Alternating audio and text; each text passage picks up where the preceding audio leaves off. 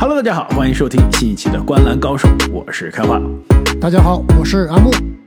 大家好，我是正经。这么快啊，我们又一次见面了。在昨天晚上，我们发了紧急号外之后啊，可以说刚刚睡觉，我反正是睡觉了。阿木半夜我不知道在干什么，一点多钟还在那儿看手机。我都在是准备给你们打电话了，叫你们起床赶紧录音，是不是？对，你能解释一下为什么你这么晚不睡觉吗？醒来第一条信息就是阿木的，给你解释一下为什么。我一般是大概十二点睡觉，对吧？但是昨天晚上你们知道是欧文的这个独行侠首秀，那我必须得看完，对吧？我看完独行侠首秀以后，基本上就十二点半了。然后这个时候出来了一条这个交易，让我觉得非常非常的诡异，就是猛龙从马刺队换来了布尔蒂尔。这个消息，就这个交易让你兴奋的睡不着觉？这个消息让我觉得非常非常诡异，因为之前 就篮网说想要留下杜兰特啊，是极力的想去争取猛龙队的这个西亚卡姆啊、欧吉安诺比啊，甚至是范弗利特的。但是这一笔交易一出，哎猛龙好像是堵死了。首先，猛龙可能好像就是你交易来波尔蒂尔，不就是赢在当下嘛，对吧？对说不定就是不准备重建了。那我想，是不是西亚卡姆啊、范弗利特的交易谈崩了？篮网这边是不是这个杜兰特找帮手去出了点问题？结果半个小时以后，美国的时间凌晨，美东时间凌晨一点，爆出重大新闻：杜兰特走人了。对，导致我和正经啊，早上七点钟、六点多钟醒来的时候，就看到这个消息，简直震惊了。然后就看到阿木一点多钟说：“你快起床，我们要录音了。”幸好没看到，幸好你没打电话给我，要不然然我我 我连你看我连朋友阿木的圈说啥？那张截图我都没点开，我就知道肯定杜兰特走了，就叫我们起来录音，我就看到叫我们起来录音，我就知道杜兰特走了。阿木，你朋友圈发了啥？我朋友圈发了一张图，那个图是谁我先不说了，但是图，但是我的配文是 “sell the team”，大家应该知道什么意思吧？你这个有点过分了。我觉得篮网，说实话，三巨头可以说是双巨头，二零一九年巨手啊，到现在是不是真的一夜回到解放前，回到了原点，梦开始对，回到的地方？篮网应该属于他自己在联盟中的位置，就是他应该是一个，的确是有些可惜。哎，对，我觉得有些可惜，有些遗憾，但是没到这种要卖队的地步吧？阿木，我突然想起来，当时篮网三巨头如日中天的时候，你记不记得阿木的言论就是？篮网马上这个从市值、品牌各方面要超过尼克斯了，叫你要超过尼克斯了，对。但是谁知道？对，谁是纽约主队？是的，但是真当时真的开始往这个方向去了，因为你球星又多，而且又是个新兴市场，而且这个球队的老板实力也很强，对吧？哪知道总结起我简单总结就是球员的问题，加上管理层的问题，就管理层问题，我在我这里是更大的。我觉得各打五十大板嘛，在我看来，可能球员的问题更大，就不是说球员本身的问题啊，我觉得更多是球员适配、更衣室关系、化学反应的问题。每个球员各自带队都是不错的球员，但是融合在一起啊，各种的不靠谱，各种的不高兴就出现了，所以非常的遗憾。其实现在反过来看啊，杜兰特走了之后，也是属于篮网一个时代的结束啊。二零二一年季后赛打雄鹿的第七场，杜兰特鞋子少几厘米，小一号，真的改变了 NBA 历史啊！现在那一球没进，没把雄鹿在那个最后绝杀杀死，只是进了加时，可以说是 NBA 历史的一个转折点。你们说是不是？那一年其实过了雄鹿、篮网三巨头，其实那时候已经都可以，之后我估计应该都能健康打总决赛。开华，你还是没有看现在清看来还是事情的错过了本质啊！这个问题是永远解决不了的，就是这个老板、这个管理层和这些球员的气质是不符的。对，主要是不迟打但。至少那一年，对，但至少那年总冠军还是非常有希望。所以现在看来啊，篮网这个时代结束了。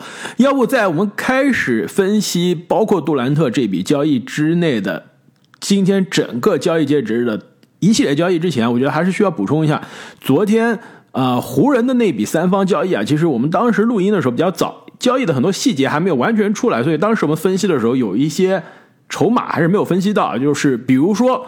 森林狼其实没有我们想象中的那么糟糟糕，对吧？他是拿到了康利和亚历山大沃克之外，我当时说的，我以为啊是只有一个次轮，后来补充的报道是说了是三个次轮，比一个次轮稍微好一些，就比我想象中的还是好一些。而且湖人呢是给出的不仅仅是威斯布鲁克及次轮啊，给的还有这个呃勇士民宿安德森，包括另外一个勇士民宿啊，这个达米安琼斯，基本上就是薪金配平的。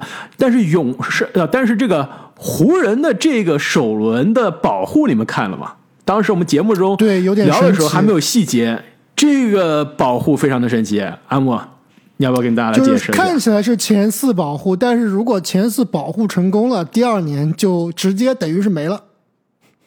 没有，是当年的次轮，就是当年首轮如果被保护，就是当年如果首轮是前四，湖人自己留着，直接把次轮给犹他爵士，是的，那犹他爵士亏的有点大。对，这个保护就是你只要保护住了就就血赚。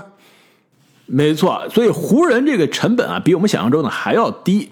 那森林狼呢，的确是我现在看来还是有点亏啊，但是拿到了另外两个次轮，还是可以说稍微有些缓和。另外，你知道次轮其实我昨天晚上？对啊，对现在都是要五个一起卖连小佩顿都要五五个对，五个什么克劳德四个，所以，但是我昨天晚上仔细又想了一下，录完音啊，我又去搜了一下资料啊。康利这笔交易，我稍微有一些明白了。第一点就是拉塞尔是个可能更加有进攻爆炸力的，更年轻，毕竟是年轻了将近十岁啊。但是康利的定点三分球更准。这个赛季啊，康利定点三分球百分之四十二，拉塞尔是百分之三十八。去年拉塞尔是百分之三十四，康利是百分之四十一，就是定点三分球老大爷非常的准。这种拔起来自己干的，拉塞尔准，但是你在华子身边、唐斯身边，你是不需要这个技能点。这是第一，就是这个技能点的适配。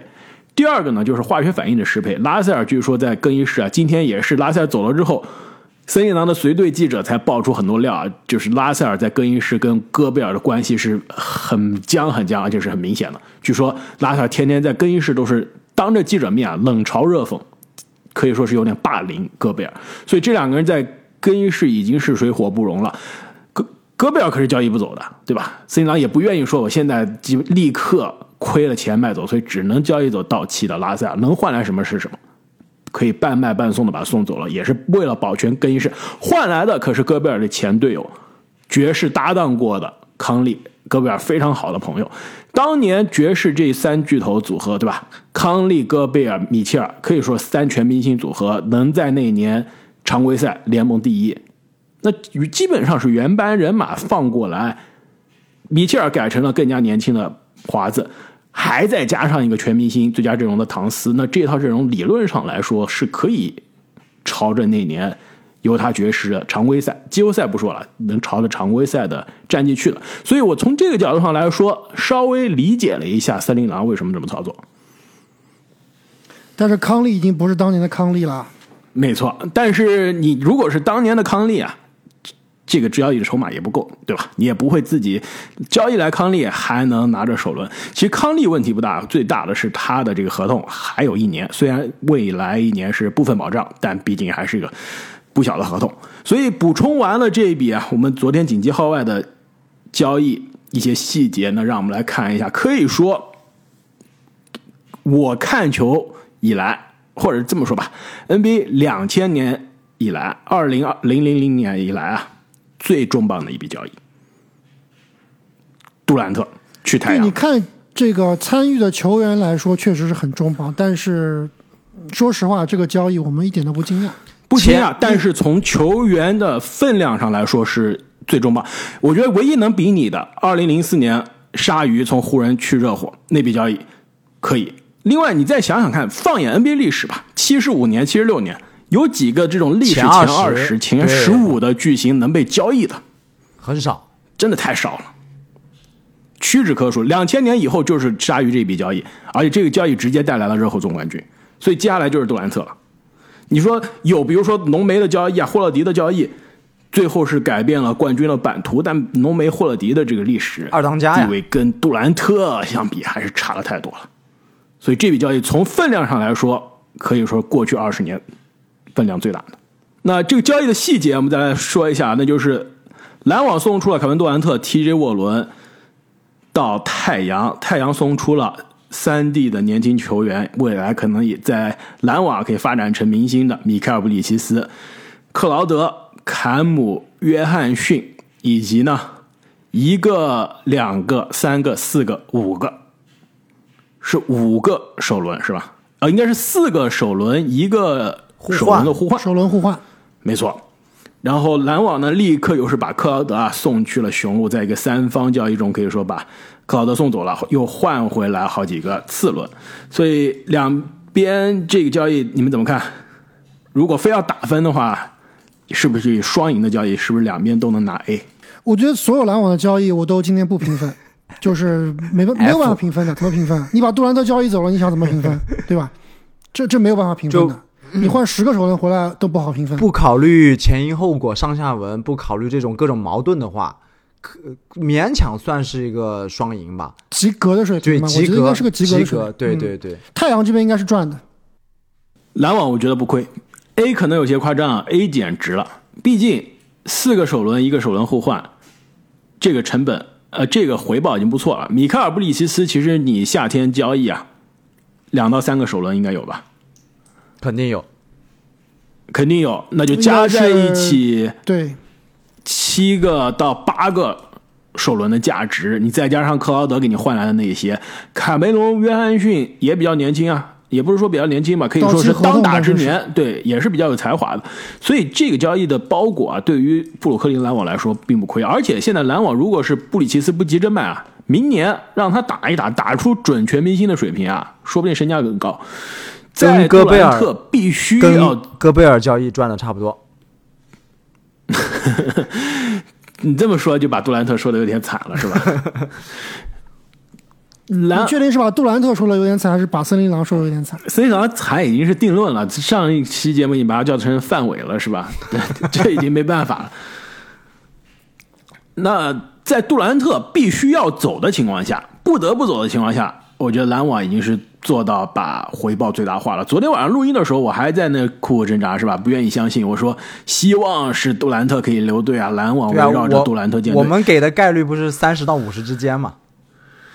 对，是的，但问题就是啊，我之前就说了，欧文这一出戏之后，杜兰特一直没表态，我很好奇杜兰特心里是怎么想的。但估计现在杜兰特啊是跟球队摊牌了，把我也交易走吧，是吧？让我去追逐我想追逐的总冠军。其实夏天，菲尼克斯是不是就是杜兰特的这个名单上的球队？对啊，当时就想去。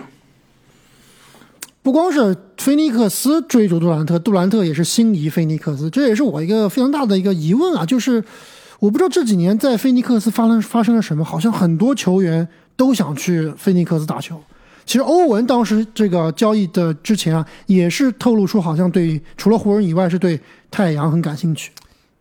你知道，除了这个菲尼克斯这一直战绩都比较稳定啊，啊、连续两年都是领跑西部，并且还进了一次总总决赛。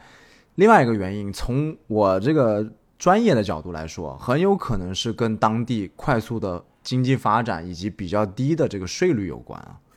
这个菲尼克斯其实是发展非常快，在美国的一个城市，就是之前，呃，在三十天三十队的时候，我应该有提到过，他所处的地方叫做这个太阳带，就 Sun Belt Area，就是整个美国南部啊这些发展很快的州，包括和德克萨斯一起。当然，德克萨斯它有一些这个种族歧视的问题，对吧？那亚利桑那相对来说啊，对于黑人球员更加友好一些。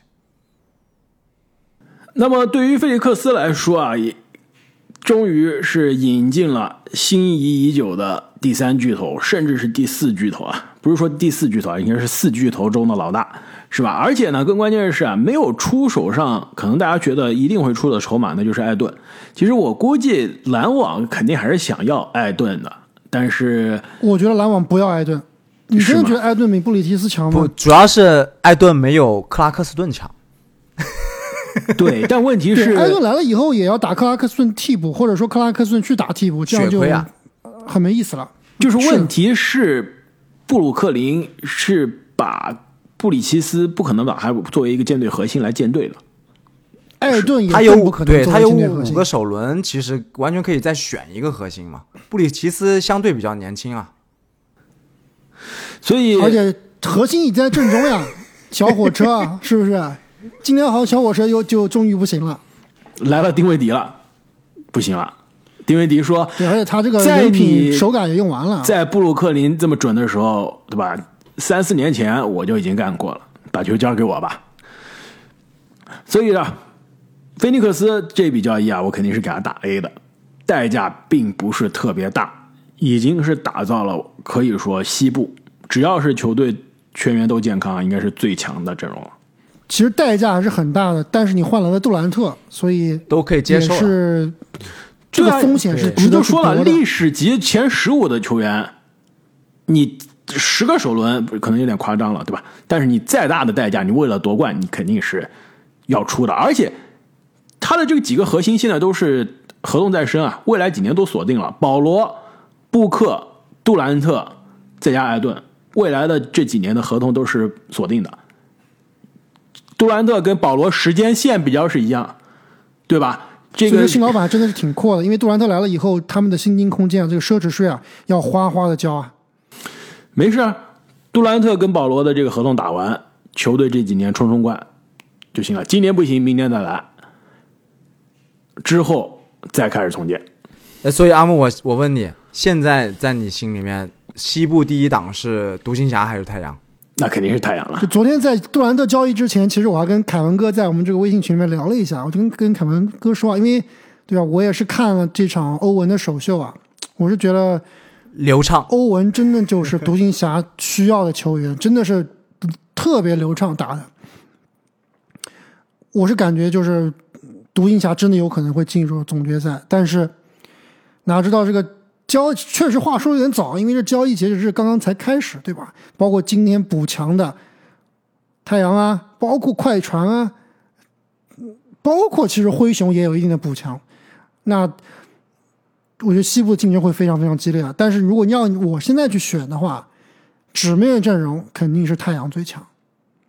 但是太阳有一个非常非常大的问题，非常大的隐患，就刚刚开花提到的一个前提就是，如果健康，就太阳这几个大神，今年好像都不太健康。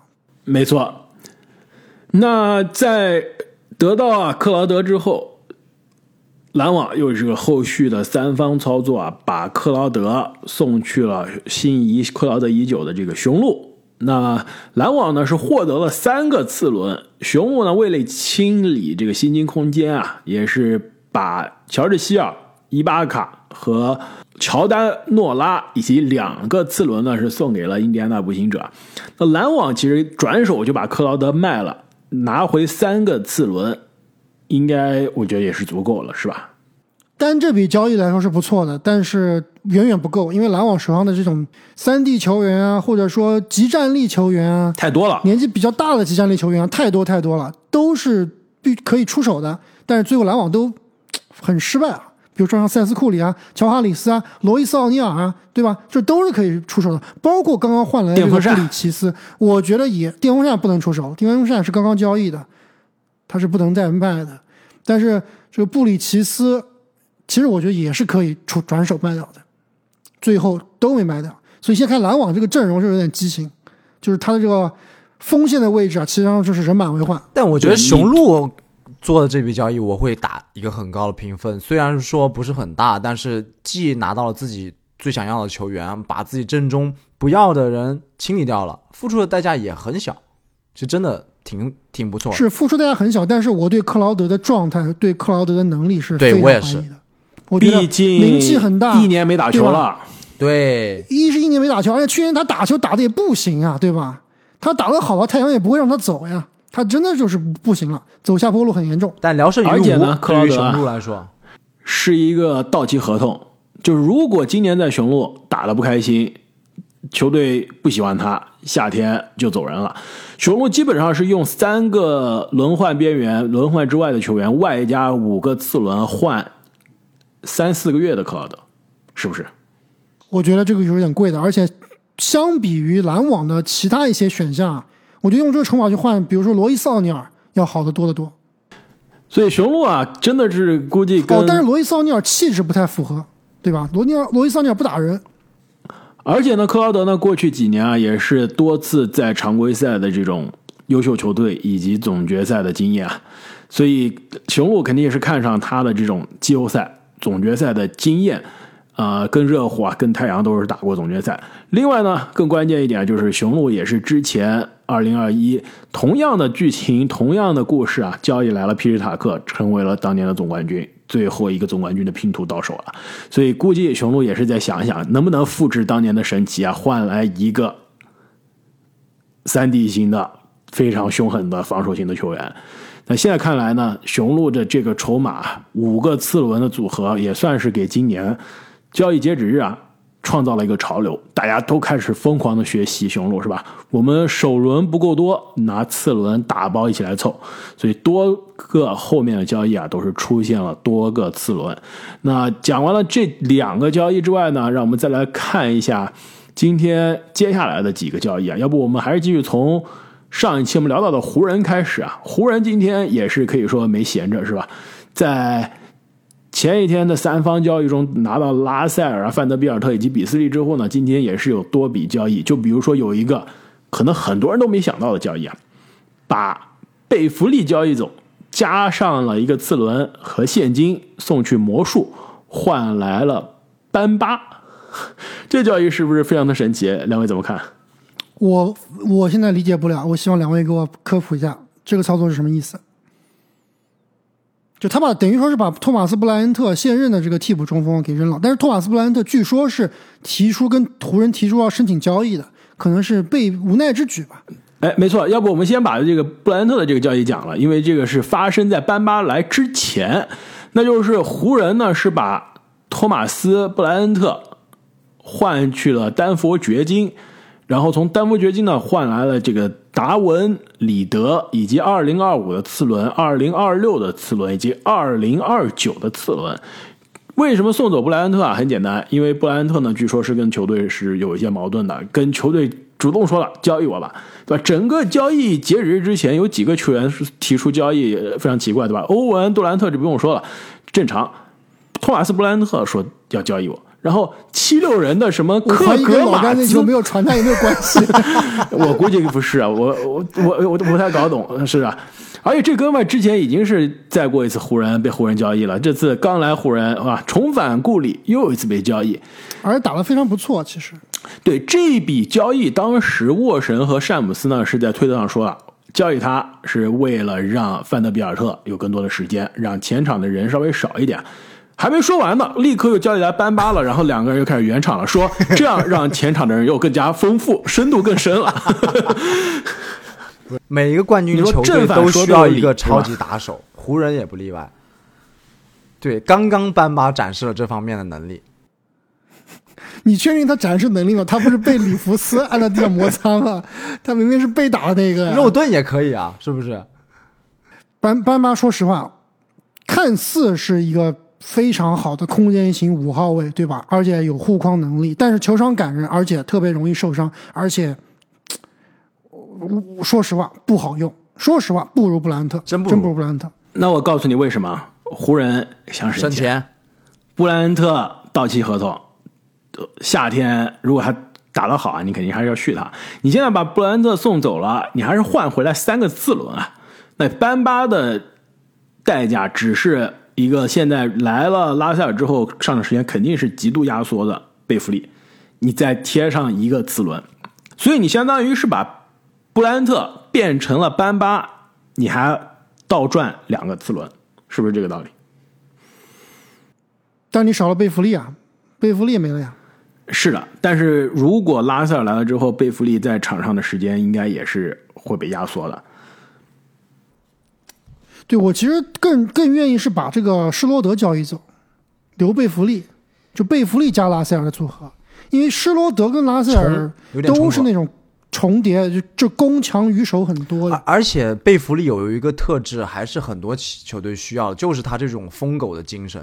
你看前天那场比赛，其实就是老詹下场之后半放弃了，场上最拼的就是威少和贝弗利，其实差点把那个比赛有点翻过来的势头的。就你没有贝弗利的这种拼劲，其实球队的精气神这一块少了一点。没错，而且其实这么想啊，拉塞尔跟贝弗利可是森林狼去年的队友啊，两个人在季后赛可以一起首发的。嗯对，而且拉塞尔当时交刚刚交易来那个新闻出来以后，贝弗利还自己发了一条推特说，我们这个明尼苏达的这个好兄弟又回来了。对，比斯利、发了一范德比尔特对这几个人都是的。贝弗利真太惨了。结果转眼，我觉得不惨，我真的不觉得贝弗利惨，我觉得贝弗利就是太嘚瑟了，这种人真的是我反正是特我我的这个惨是带引号的惨，就是说他每次站出来做一个宣言之后，马上就被交易，真的是，我也不知道是不是捉弄他。其实哎，我我我觉得这个可能有的球队会喜欢贝弗利这样，就觉得他有这种疯狗的精神；有的球队我觉得就是容易帮倒忙，或者说让这个球队特别容易情绪化。我觉得贝弗利这种球员就是一个双刃剑。而且湖人现在这个状态，其实还真不一定是需要贝弗利在在这样大喊大叫，对吧你？知道他这气质适合哪个球队吗？雄鹿 啊，灰熊呀，对对灰熊这个嘴上功夫应该是可以的。现在灰熊已经是正式成为全联盟最被讨厌的球队了，连莫兰特自己都说了，是吧？你们知道莫兰特的这个推特，他自己把评论关了吗？他害怕了。这个是在美国是很难见的，因为在国内其实微博关评论还挺常见，但美国的这个评论关掉是非常非常少见的。尤其是这种偶像球员，还是挺难的。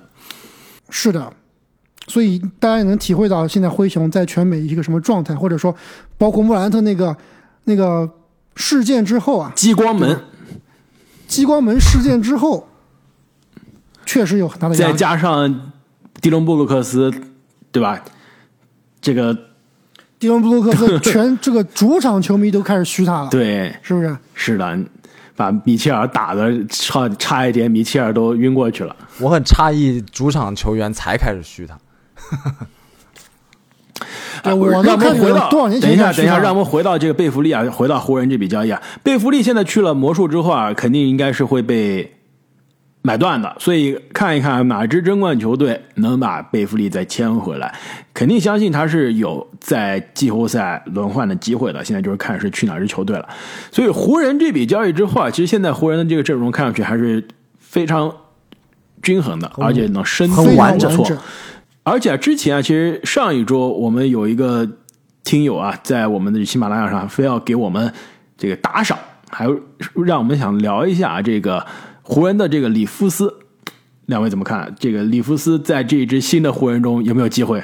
里夫斯非常好用，但是我觉得他的机会会非常非常少了。他给我的感觉有一点像利文斯顿的那种功能，就是一个替补控球，然后球商很高的这样一个。但投射还是好身材也。比较高大，里夫斯也很高。没错，其实已经是缺席一段时间了。我其实还挺期待，如果这支湖人能进季后赛，里弗斯可以成为板凳上非常重要的一环。我估计是场均十五分钟左右吧，应该不会超过二十。我就问你啊，，你是季后赛更愿意相信施罗德，还是相信里弗斯？在现在这支湖人我，都不上呀。我我现在就是季后赛，我就上老詹、AD、拉塞尔、比斯利，对吧？范德比尔特、巴村磊，哎，范德比尔特、霍尊、巴村磊，没有没有里弗斯的位置的。你的一二号位要替补的呀，对不对？对，还是要八人轮换吧。对啊，但是就是替补肯定时间很少嘛，有的时候施罗德还是很有用的，就是那种需要定点爆破，抢分的时候，定点爆破的时候，没错，里弗斯是不具备这个功能的。那聊完了这个湖人的这笔交易呢，让我们再来看一下交易截止日可以说比较忙碌的一支球队。要不正经聊一下你的金州勇士吧？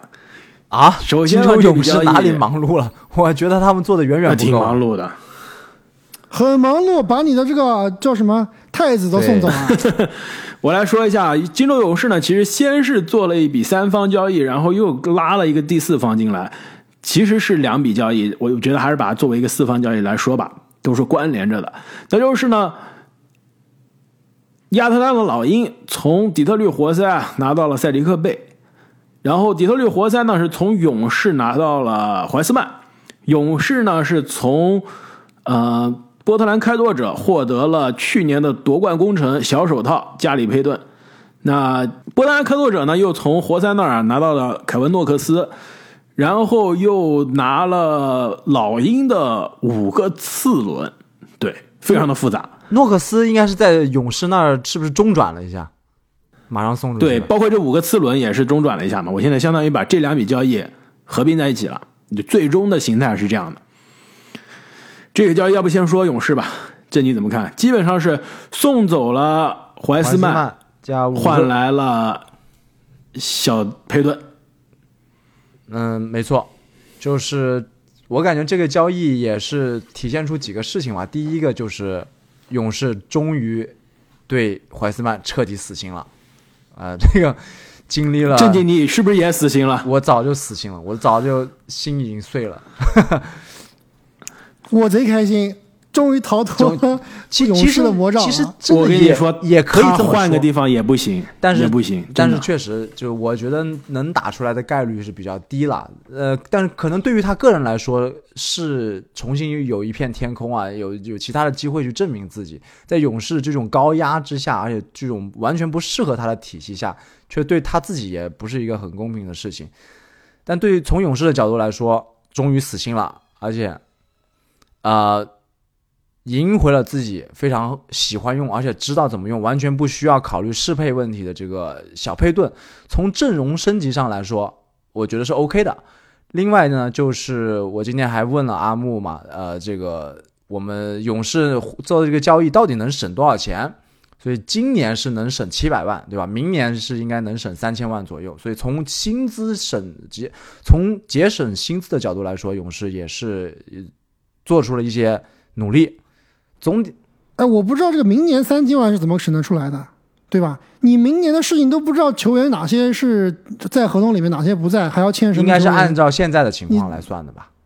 对吧？这个很难说明年是不是真省就省三千万了，很有可能这个空间又会被，比如说那追梦续约，对吧？要不要续？续到多少钱？这个这个合同不就上去，价格又上去了。今年是真的，我觉得最后真的也就是省个今年的七百万八百万。但小佩顿今年的状态我非常担心啊，和去年完全不是一个级别的。我觉得小佩顿来是肯定是比布莱要好，但是相比于西部其他球队的补强，我觉得勇士是相形非常非常不够的。对是的，真的这样相比起来是我一直都觉得勇士应该去追求黄蜂队的那个假迈克尔丹尼尔斯，结果没有没有能成型，不知道是不是勇管没有考虑到。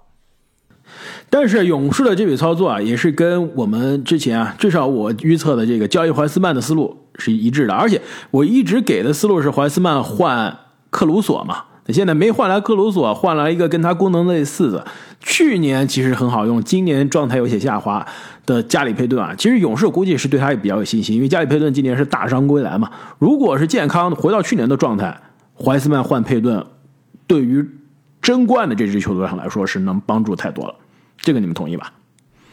对，但是这个新闻刚出来的时候啊，最开始因为这个沃神或者詹姆斯啊报的都是一段一段的，因为大家都他们俩都在抢时间嘛，看谁先发出来，对吧？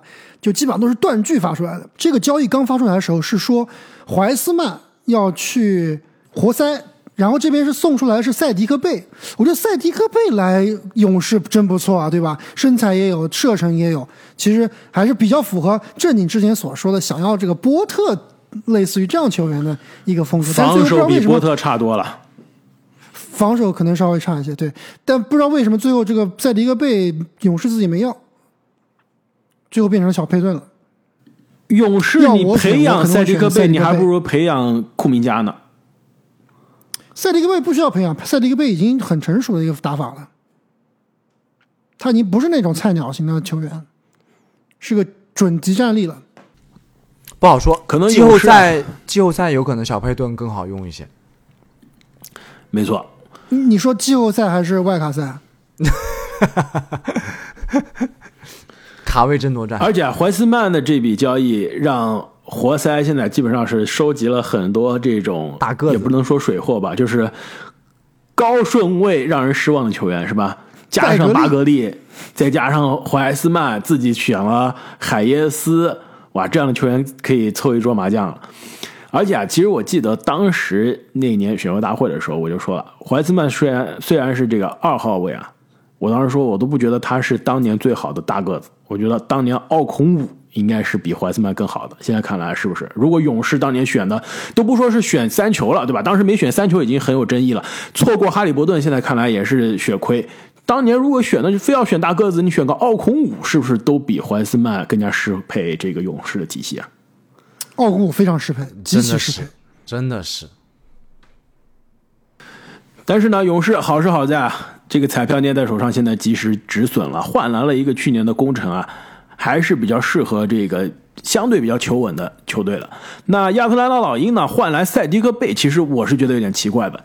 我当时觉得，如果你换来塞迪克贝，是不是柯林斯可以走？走啊，对啊，结果柯林斯又没走，你这个塞迪克贝来是打替补吗？对吧？你有亨特又有柯林斯，你塞迪克贝位置放哪？我是没看懂这笔交易。老鹰真的不知道在做什么，不知道在做什么，就跟我们之前在做买家卖家时候分析的，就不知道老鹰想做什么，就不知道他是买家还是卖家。那最后的结果也是也是有点买家呀？你五个次轮都送走了，你一个克劳德都送出去了，是不是？就你买塞迪克贝干什么？就完全没必要，也不像是这个球队需要的人。像老鹰，还有包括猛龙，包括黄蜂，其实我都不太看得懂。还有火箭，我也看不懂他们在做猛什么。龙其实我是有点看得懂的，但是老鹰我是真的看不太懂。那最后呢，波特兰开拓者这边啊，是可以说换来了五个次轮，再必须要结合他前面的交易来看，波特兰可能更多是在一个半重建的状态，是不是？对他其实就是一个，对吧？稳住利拉德，因为利拉德也是很想，我之前说嘛，利拉德他的情已经不是想去人生的最大追求，已经不是想去追求总冠军了，他就是想安安稳稳的，对吧？搞搞说唱，积攒一下在球队的地史历史地位，对吧？再多搞一点那种爆炸的，其实五十分、六十分超远三分球就可以了。那其实整个开拓者今天的交易啊，都是去用一些集战力去换这个彩票，对吧？没错，那开拓者的另外一笔交易呢，就是把约什哈特啊送去了尼克斯，从尼克斯那边呢获得了，主要是雷迪什以及呢一个二零二三年的乐透保护的首轮，再加上两个天头的球员。这个交易其实是帮了尼克斯啊。尼克斯交易之后，首先呢，哈特跟布朗森两个大学冠军队友合体了，可以一起打球了。布朗森也是非他们另外一个冠常的开心、啊。军队友也在纽约，也在纽约，哎，这三哥们儿非常的开心。而且呢，尼克斯交易之后的阵容啊，现在看来还真的是不错啊。啊、布朗森、巴雷特、哈特、兰德尔，再加米切尔·罗宾逊。那米切尔·罗宾逊现在受伤啊，回来之前应该是西姆斯。这阵容其实，在西东部稍微季后赛还是能有点集战力，可以特别是在打一打。篮网一完全退出竞争以后，是比较稳的季后赛球队了。没错，而且这个代价呢，其实并不高。雷迪什已经不上场了。那今年的首轮，如果尼克斯是一星冲季后赛啊，其实也并不是特别值钱。换来哈特，其实也是对阵容的一个升级。我更好奇的呀，是为什么尼克斯之后有一笔操作，据说是很靠近了，但是没有成型。那就是啊，基本上是拿着呃你们最喜欢的托平啊，再加上格莱姆斯啊，再加上罗斯啊，一系列的球员，估计还有选秀权去换拉文，但最后没换成。我觉得拉文那个交易肯定是要把这个巴雷特放进去的，换不来啊，对啊，开花说的那个筹码肯定不够。你这筹码不可能换得来的。但是当时报道啊，今天白天的时候报道是这么报道的嘛，对吧？说这两个都球队在谈，但是最终公牛看样子今年也是想走猛龙这条路了，是吧？没错，就是我我就是不相信，我就是不见黄不认命河不死心，不认命，对不认命，而且篮网走了以后少个竞争对手有，机会。是不是还可以再往上冲一冲？而且之前其实我就说建议，呃，结果今天要输重建嘛有给篮网了。对，有球迷就在留言区说啊，这你公牛都没有自己的选秀权，你怎么重建？问题就是因为他的选秀权是前四还是前五保护的，你才需要开始立刻摆烂啊！你摆烂到前四前五你就回来了，要不然真的就送走了，这才是你有今年这个重建的动力，对吧？但现在看来，公牛说算了，我选秀权不要了，对吧？我就是在我这三巨头身上吊死了，拉文什么我都不交易。那同样的道理呢，另外一支球队就是刚刚阿木你提到的，昨天让你彻夜无眠的球队多伦多猛龙了。猛龙呢是从对，怪蔡山东尼荣进怪奥瓦茨欧文还不如怪猛龙。对交易来了给，换过来，杜兰特就不走了。猛龙呢是从这个马刺啊交易来了自己二零一六年选到的中锋博尔特尔。那博尔特尔当年是在一八年德罗赞和卡哇伊互换的交易中啊，作为天头送去啊马刺的。现在相当于是梦回到了回到梦开始的地方。那马刺得到的是什么呢？博奇二零二四的首轮前六保护。啊，二零二三的次轮，二零二五的次轮，对，这是其实为数不多的这个交易里面是会牵扯到首轮秀的，对吧？其他大部分都是以次轮为主来换。波尔蒂尔确实换了一个首轮，跟我们的预期也差不多。是的，他也是值一个首轮的价值。而且据说去了猛龙还是有点有点可惜了。但据说猛龙全队都非常喜欢他，也知道怎么用他。是的呀，我觉得每个球队想要去冲击季后赛的球队都会喜欢波尔蒂尔这样的球员的，实用、扎实，是非常实用。但是这就其实让猛龙前场的这个臃肿的问题更加臃肿了。